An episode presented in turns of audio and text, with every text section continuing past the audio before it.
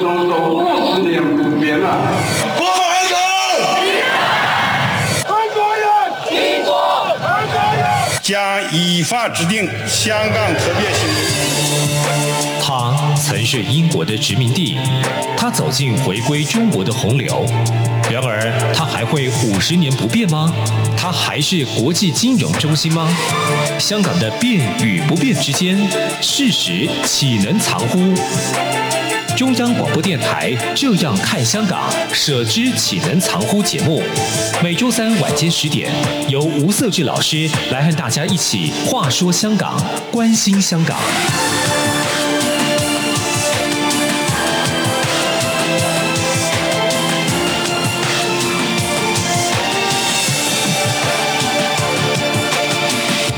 各位听众，大家好，这里是中央广播电台台湾之音，你所收听的节目是“舍之岂能藏乎”的节目。那我是节目主持人吴瑟智，我们一起来关心香港，话说香港。我想，呃，香港的一个发展是许多朋友都非常关注的哈，包括我们啊，就是在台湾的民众啊，也都对于香港未来的一个情势都有一个一些些呃了解。那当然啊，在对岸的听众呢，应该也是。是对于这个所谓的香港未来的一个呃发展的一个面貌，都有一些些关注哈。那当然我们知道，其实一个不管说国家跟国家或国家跟地方哈，都会需要透过一些呃经济政策的安排来促进啊呃就是内部的经济能够更加的均衡。那中国过去所采取经济策略，它是用呃比较属于渐进的方式哈，尤其改革开放开始哦，透过点线面的方式。来去促进中国的经济改革。那这次经济的改革的背花，其实所希望能够呃有由啊、过去的一个比较属于说呃锁国的时代，进入到开放的时代的过程当中，能够有一个所谓的呃过渡的阶段。这个过渡阶段所彰显的意义，就是说它可能不要太照进，但同时能够享受全球化这过程当中的一些呃链接国际的机会哦。所以呃。这几年，当中国的经济开始起色了，呃，就逐逐步来推动所谓的内部的区域的一个一个一个，我们说经济的合作，各各省市、各县市之间的一个经济的一个融合哈。我们常比较常听到，比如说长三角一带，在上海跟江苏以及浙江等等哦，这呃主要的一个省市哈，进行啊，不管各种议题，包括交通或者是包括所谓的航运，那在珠三角一带也是一样哈，就是透过所谓的呃广州、广东作为一个核心来呃，在这个所谓的呃南呃中国南部地区以及西南地区进行相关的经济的整合哈。那当然，香港在中国的一个行政的一个地位上，它有它的特殊性，因为毕竟在实施一国两制哈。但虽然说这个一国两制在这一两年其实。慢慢的一个，它的实质已经开始是呃呃消尽了哈。那但是呢，呃，我们也看得出来，其实中国也试图的透过一些经济的手段哈，希望能够把香港跟内地的经济能够绑在一起哈。那其实我们前面几节节目有提到哈，它对于两岸关系，中国也是用这样的方式啦。那但是呃，毕竟台湾跟香港的处境还是有一些不太一样。那呃，香港其实它所推动，中国所推动的方式是希望透过一个大湾区这样的。区域的概念哦，能够进一步把香港纳进来这个所谓的中国的一个经济的一个发展的一个脉络。那这样的一个发展脉络，是不是嗯，是不是对香港是有利的，或者是说对香港的一个经济改善有什么带来什么样的意涵？哦，这个确实是我们值得我们再进一步来来去研究。好，我们今天也是再度非常荣幸哦，邀请到两位来宾再次来到我的节目啊。首先。先是啊，民进党中央党部中国事务部的副主任林崇胜林博士。呃，各位听众大家好，我是林崇胜。好，第二位也是我的很好的朋友哈，是台北海洋科技大学副教授吴建中吴教授。主持人好，各位听众朋友大家好。好，呃，我们刚才有提到哈，这个所谓的大湾区这个概念哈，这个所谓的比较属于区域经济的概念哈，它是。北京有意透过这样的方式来促进香港跟跟中国内地经济的一个连接的一个一个思考哈。那从这里怎么看呢？这个大湾区这样搞到底到底这个有没有什么样的新意啦？因为毕竟其实我们常说之前在谈呃珠三角地区的时候，有所谓的大。大呃泛泛珠江地区有大珠江、小珠江，那这各个的名词其实都有。那这个大湾区有什么样的不同，或者是它到底这个推动起来有什么样的一个值得我们去看探索的地方呢？呃，我十几年前哈，我在跑两岸新闻的时候，是因为那时候我是。两岸的记者，对，呃，我曾经在广东驻点过大概三四年的时间，哦，是，所以我对广东的事情稍稍了解一些皮毛，是，呃，我记得在零七到二零一零年，快一一年那段时间，我刚好在广东，嗯，那个那段时间呢，我记得很清楚，那时候北京那边就已经在规划珠港澳大桥，对，好，那时候我们就觉得，哎。为什么要做这个东西？对，哦，当然那时候他是，他是北京的官方说辞是用强化这个这几个区域的交通联系，是。然后慢慢慢慢，我在我记得在二零一一啊一二年的时候就开始有听到或看到这个粤港澳大湾区的这样子的一个构思了。对，那那时候他们不是只有规划粤港澳大湾区，他们在中国的很多北中南都有。类似的规划，嗯嗯嗯，他们称为湾区经济，对，好，那他们希望能够在这个粤港澳大湾区建构一个至少超过差不多两千到三千万人的这个巨型城市，嗯，而且是国际型的巨型城市，就 mega city，嗯，那他们这个参照对象就是像东京湾，嗯哼哼，还有这个纽约湾区，对。还有这个，当然最重要的就是这个旧金山的湾区。对，那刚好去年上半年的时候，这个我刚好去了这个美国参访。嗯哼哼。那我们也去了这个湾区，这个去参访，了解说，哎，他们湾区是怎么建构成这样子的一个地位？嗯、呃，我先给大家一个概念哈，湾区经济就是像那个旧金山湾区经济，它的总产值 GDP。嗯哼。是超过一兆美金。哦，美国是十八兆到十九兆美金，它就占了一兆美金，是，所以可以看得出来这个湾区经济它的这个重要性。但是这个湾区经济跟中国它在这个粤港澳大湾区最大最大最大的不同，在于说这些湾区经济大部分都不是由他们的国家力量所成立起来的。嗯，都是当地的这个民营企业，我应该说这个私，这个民间资本，对，好自己搞出来的这样的一个湾区经济，好，不管是纽约、东京或者是这个旧金山，嗯，他们都重视的是当地的私营资本，对，好，然后慢慢慢慢建构成这样的一个，呃，大家看得到这样的繁荣经济体，对。那我去参访湾区。旧金山湾区经济的时候，当地人就跟我讲说，他们也遇到一些问题，嗯、就是如果在这个圣河西，就是戏谷的地方，或者是在旧金山，或者是在其他这个湾区经济的这个城市，他们都遇到一个问题，就是协调问题。嗯哼哼哼，就大家各行其事，对，好，因为他们不是由官方中央这样统一下来的这样的一个协调，而是每一个城市自己发展自己的啊。对，所以。我用这样子的一个经验来去看现在大湾区，就是粤港澳大湾区，其实他们就有出现这个我称为两重两轻。嗯哼，两重两轻是什么？第一个是重中央，嗯哼，就是中央规划，然后重垂直，嗯哼，管理。那两轻是什么？第一个是轻市场的力量，嗯哼，第二个是轻这个水平的协调，嗯哼，好。那我我举个例子哈。最近香港有在讨论说，要不要再成立第三条就是机场跑道？对，好。那问题是，你看看哦，在粤港澳大湾区有几个国际机场？嗯嗯嗯。好，我举个例子哈，那个广州哦，广州好，白云，还有这个哪里啊？那个澳门哦，嗯嗯，深圳，嗯嗯，好，还有像是珠海本身就有一个机场，但是它是 for 这个国内，嗯，内对国内线的，嗯哼。所以这样的一个小小的地方，它就挤进了四五个国际机场。嗯嗯嗯嗯，那尤其是深圳跟香港这么近，对，只是跨一个海，跨一个口岸而已，就就这么近的这个机场，所以他们在协调上怎么做协调？嗯嗯嗯，像比如说像那时候 CEPA 刚建构而成的时候，嗯。他们就遇到一个状况，就是香港要进去中国内地，就是他们遇到一个大门开小门不开。哦，什么叫大门开大小门不开？就是 OK，中国说 OK，我开了这个大门，让你进去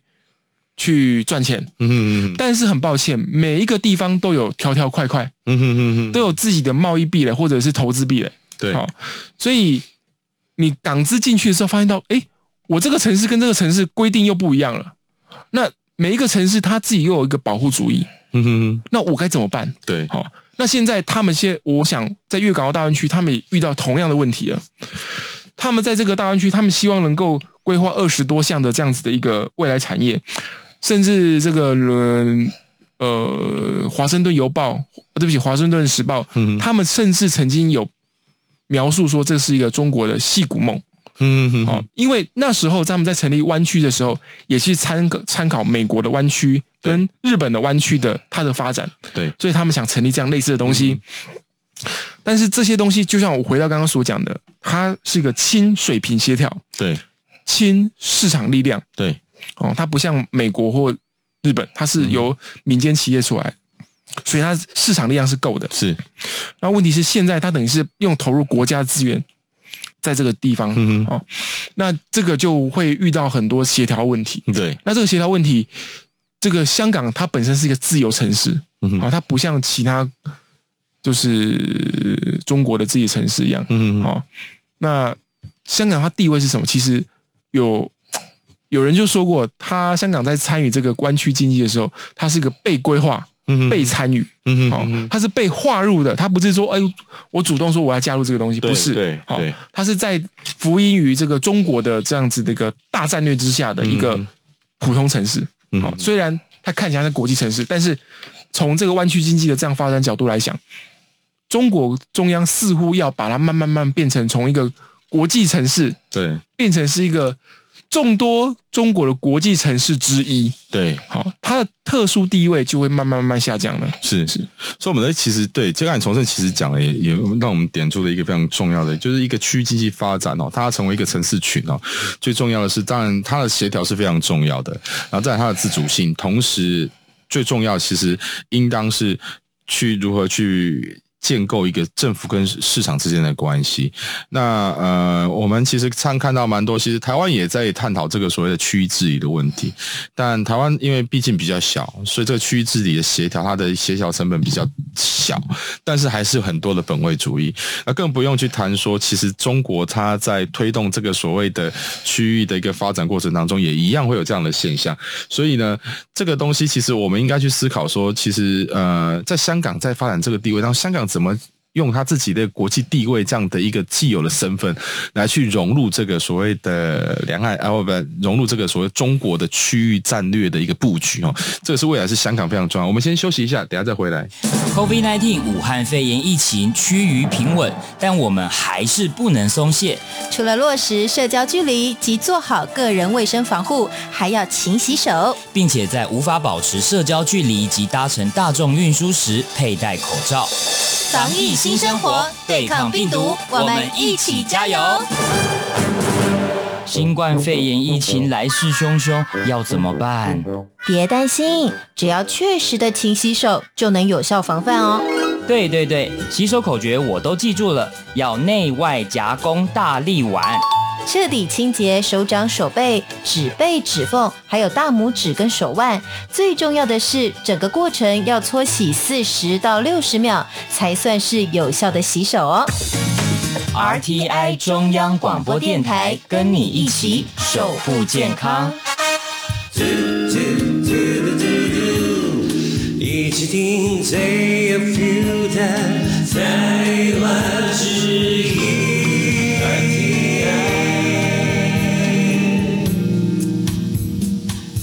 这里是中央广播电台台湾之音，你所收听的节目是“舍之岂能长乎”的节目，我是主持人吴设志。我们再度回到节目来哈，我们刚刚其实从呃从胜跟建中都有跟我们分享，呃从从胜哈其实都有跟我们分享到那个所谓的呃这个呃在中国在推动区域经济发展过程当中，如何在试图的去规划香港跟中国内地的一个呃区域的一个战略的布局哈，那甚至从胜刚也提到蛮多从国际的角度以及它发展的经验来谈哦，但是我们其实看区域经济发展，它当然第一个需要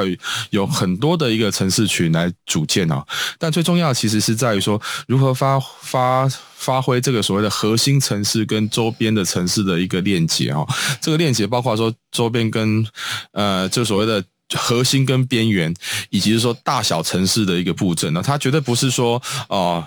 大家都是齐头式的城市来推动哦，这个会会有说我们看到说群龙无首这样的一个结果，那。区域的发展的失败经验也很多哈，就比如我们看到说像啊、呃，其实简单来讲，从台湾的台湾的一个经验，台湾其实也蛮多区域经济的一个合作平台啊，但是能够说得上真的成功的，其实非常有限哦。因为主要是我们看到台湾其实呃，主要是因为台湾很小，所以说涉及的议题上，而且台湾的体制基本上讲究是中央中央集中制哈，所以它的一个行政的一个分布上，它有很多的一个渠道去进行整合哈。那再来是说，除非当然也有一些成功经验，比如说近期我们看到基隆跟基隆跟台北跟跟新北之间的所谓的这个捷运跟那个。这个火火车这个这铁铁道的一个整合系统的一个谈判哦，这个就是一个很成功的典典范。但是要回到所谓的区域的整合或区域的平台，其实这一块啊，其实是非常困难的。建中你怎么看这个？呃，我们在看说香港在作为这个所谓的大湾区的一个一个一个一个发展，就是说这个粤港澳的一个大湾区的发展，它它这个香港的角色是什么？以及香港它如何？去凸显它的一个一个一个在这里面说，当然是不是核心，还是说它其实慢慢变成是一个边缘呢？是，其实我们会看到这个大家对香港的印象就是亚洲金融中心跟很全世界很重要的这种所谓的自贸港。那所以换句话说，香港的这一些经济的繁荣盛衰，基本上都跟这个国际的这个经济的周期基本上是很密切相关的。嗯、对，而香港呃现在呃不管是它融入大湾区，或者是大湾区来进对香港进行融合发展，基本上就诚如刚刚从胜哥跟这个主持人所提到的，就是。这个大湾区里面，它到底它的特色是什么？那甚至于香港自己本身的特色是什么？那梳理之后，它才能去找出呃这个大湾区的所谓的特色出来。否则，现在呃我们在观察，其实不管是大湾区提出来也已经好一段时间。那更多的我们看起来，对于香港的这样的一个角色上面来讲，更多的对中共来思考，可能是吸纳的角色，嗯，可能是稀释的一个功能。所以你会看到呃刚呃。呃，也有提到，不管是这个湾区，这个旧金山湾区或东京湾区，其实我更想类比的其实是这个新加坡。是那。为什么这么讲？因为其实不管是经济的规模，或者是发展的程度，其实香港跟新加坡有一点类似。嗯，但是我们可以看到，这个在香港服务业几乎可以占到百分之九十九。嗯，可是我们看到，在这个新加坡，它的一个呃工业的一个部分都还有百分之二十六。嗯，那所以你会看到，就是说香港是非常依赖这个服务业的这样的一个呃情况。那所以如何能够呃去做这样的一个呃这个调整？因为我们刚刚其实从胜也有提到，两清的部分就是协调，还有市场的一个力量。那整个香港基本上，它如果是走向服务业的话，特别是金融产业，其实它的金融产业占比百分之二十，可是它养活的人口数其实只占香港的大概百分之六或七左右。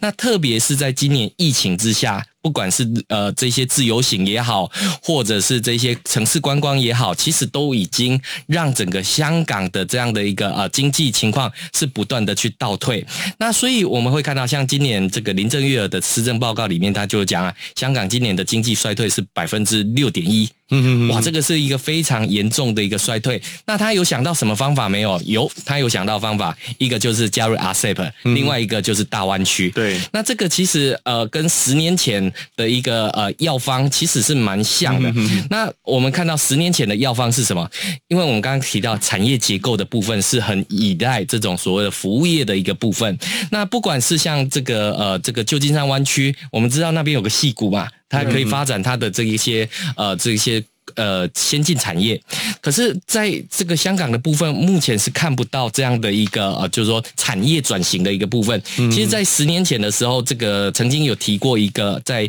呃当时呃希望能够有这样的一个思考，呃，希望香港提出所谓的六大优势产业的计划，包括了文化创意跟教育、医疗、环保，还有检测认证。以及创新科技，但十年过去了，这六个产业还是没有发展起来，是，所以更不要讲说这个它到底它的特色是什么。那甚至于我们看到，在过去里面，广东一直是都被认为是珠三角的一个地带。对，那珠三角跟长三角里面，其实它的一个发展模式是不太一样。对，那特别是近几年，其实呃，随着呃这些这个产业外移之后，其实。广东或者是珠三角也在重新再找回它的定位究竟是什么？嗯、所以，我们过去里面在嗯去大陆做田野的话，它都有很多高新产业园区。嗯，那每个地方都有一个。对，那到最后它的特色其实就不见了。对，那所以只能透过这种国家的补助或者是补贴的一个政策来做这样的一个呃操作。所以大湾区它到底它的特色是什么？我们看到的。刚刚崇胜哥也讲，港珠澳大桥盖了起来，哦，这个可以防台风，这个交交通上面是方便了。还有我们看到这个广深还有港这个高铁的部分，这个变成了这个一日生活圈的一个可能是出现了，但是。这样的一个融合之后，其实最重要面对的就是经济发展的一个问题。我如果经济衰退的话，在香港我找不到服务业的工作可以做的时候，那就是变成一个政府的一个问题就出现了。所以，呃，我们会必须要回过头来看的时候，这种发展的模式的一个瓶颈。这个其实是大湾区很重要，在这个呃所谓的呃这个这个香港的一个思考的一个立场上面来讲，他必须要去思考过去里面它可以独立发展，其实都还可以这这个维持蛮好的一个情况，但融入之后这种情况到最后，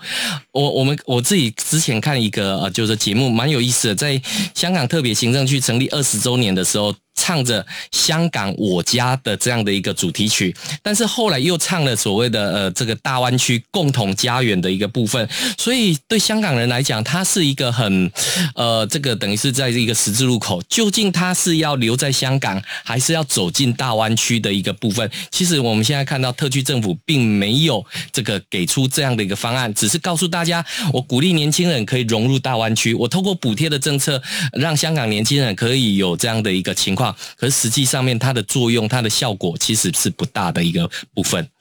对，确实哦，我们看到其实中国在推动它的经济发展的。的一个途径或它的惯性哈，呃，它会从所谓的我希望我透过由上而下的资源的一个挹注，甚至说相关的一个经济规划的安排，然后你透过这个计划安排，虽然他不说它是计划经济哦，但是它改成说所谓这是规划哈，但是呢，某个程度上各地方会怎么想？我就是要争取资源嘛，那争取资源我在同样的地方，就是每个地方都盖同样的东西嘛，所以我们在台上所以说重复投资或者是产能过剩的问题，所以像近期所谈。大一的探讨所谓大炼新这个这个这样的议题，中国要发展半导体，那很多不具备有半导体的能量的企业，为了要争取资源，那加上它的市场竞争也开始下滑了，所以它跟中央去要这个活水嘛。那要这个活水，它的代价是什么？那最后就是这些投资，这些这些可能这些生产，可能就就是化为乌有啊，就是它已经没有，它一定没办法产生产能。所以你会看到说，原本搞食品的、搞企业的，他最后为了争取这个计划，可以去搞半导体，但这个这个就。非常非常有趣，现在这这也是中国很特殊的一个社会经济发展呐、啊。不过，从这我们来看一下，香港其实过去在跟这个所谓的广州一带或珠江三角洲的这个经济的连接，其实过去有曾经有提到所谓的前店后厂的概念哈。那这前店后厂的概念，当然我们看到香港它大部分是金融金融为主啦。那这个所刚才建中也提到哦，这个香港金融的比重非常的高哦。那这金融的比重，它是如何去建构这个所谓前店后厂的概念，或者是说这个在大湾区的角色，这有办法突破僵僵局吗？呃，大家认为说，呃，香港现在的这个产业都是以国际金融服务业为主，对。但是别忘了，他们之前在中国还没改革开放之前，他们还是有一些制造业的。哎，是对。但是因为改革开放之后，让整个香港它的经济结构整个大转型，对。所以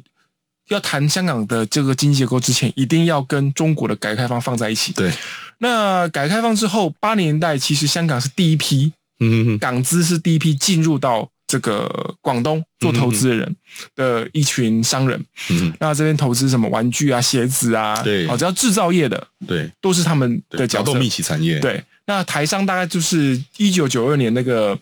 之后嗯才进去的哈、所以港资是算是还蛮早，应该是算第一批进到中国的一个呃资金的。嗯那现在港资现呃香港现在的状况就是，呃，它一第一个它有一个优势是，它是司法独立的，嗯嗯好、然后官员是廉洁的，嗯好就长期以来所建构下来的。那包括它是一个，它也没有资本账的限制，嗯好、那税率也低，嗯好这个也是为就是让它变成是一个国际金融大都市的一个很重要的原因。嗯但是这样子的一个地位呢，这几年，尤其是二零一四年的雨伞运动，然后嗯呃去年的反送中，对。到今年的这个国安法之后，对，整整我们就开始慢慢发现到这个国际金融城市，香港这样子的国际金融城市，它的这个成分，嗯哼哼，它的未来开始有蒙上一层阴影。嗯哼，呃，比如说刚刚这个金钟我提到的，嗯像澳门，嗯哼哼，他也想要就是觉得，诶，第一个澳门听话，对，好、那澳门它也是一个另一个就是一国两制的一个实验品，对，所以那时候北京也想要在澳门成立一个类似像香港这样的地位的一个金融服务业。嗯哼哼，那另外一个就是上海，哦嗯。哼，上海他们也努力在建构这样子的一个地位，嗯哼，但是就短期而言，目前看不到他们能够取代香港这样子的一个呃地位跟制度存在。嗯，因为对一个外资来讲，为什么要投资那边？对因为他第一个他有获利，对，然后他获利之后还有稳健且呃独立的这个司法制度，对然后呢，他尽可能少受到政治的影响。对在过去以来，香港都是这样子的一个存在的。对，那这样子的一个存在，其实最近蒙上阴影。但是对比于澳门，对比于深圳，对比于上海，它还是有的。嗯哼好哼，那所以现在目前看起来还在这个优势还在，但是未来怎么样？我觉得我没有那么乐观。嗯好哼哼，我觉得未来可能变成说，呃，香港的国际的这种优势下来了，但是上海或者是澳门或甚至深圳，它的这样的国际的这样金融的这样的服务嗯嗯嗯，也还没有上来，对所以它变成是两头会落空。对对。好、因为国际来讲，它要的是自由，对。资金自由，对，这光这一点，上海、澳门。呃，澳门或者是这个深圳就做不到了。对。你开放资本账，哎，对，你开放资本账代表什么意思？就是你的钱要自由流通，哎，对对，还有个司独立的司法制度，哎，是。那这些中国大陆有吗？没有，对，是。所以我会觉得保持一个比较于悲观的角度。是，确实我们在看，就是说整体上近年近几年哈，香港的一个所谓的它的一个发展的现况，确实让我们担忧是说，因为它过去所拥有的这些所谓的无形的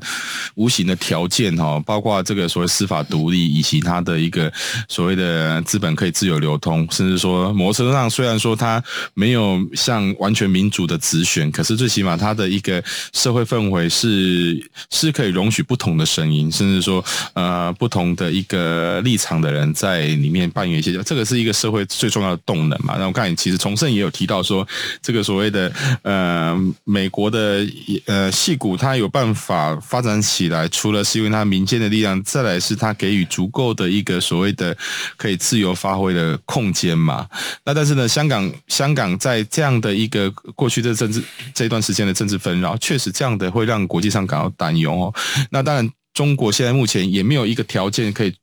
足以取代香港这样的角色，甚至说，像呃中国的司法更不用讲，它是非常的封闭哈。所以其实我们看得出来，其实整体来说，呃，在亚洲要再去寻找下一个香港哦，可能从中国的角度可能会比较困难一点。所以这个让我想起来，其实慢慢的，我们如果去思考台湾的角色是非常重要哈。这个未来当中可能会有会有一些些可以去思考的面向。好，我们今天的时间呢也是过得非常快哈，非常感谢两位来宾来跟我们分享。享这么深入的观点。那呃，各位听众，如果你有任何的一个意见，你可以写信到啊、中央广播电台台湾之音，呃，地址是台北市北安路五十五号，你可以寄到设置舍之启人长呼的节目收，或者是你可以 email 给我，email 是 scw 一九八零小老鼠 gmail.com。那谢谢你们收听，我们下周再来呃话说香港，关心香港，谢谢。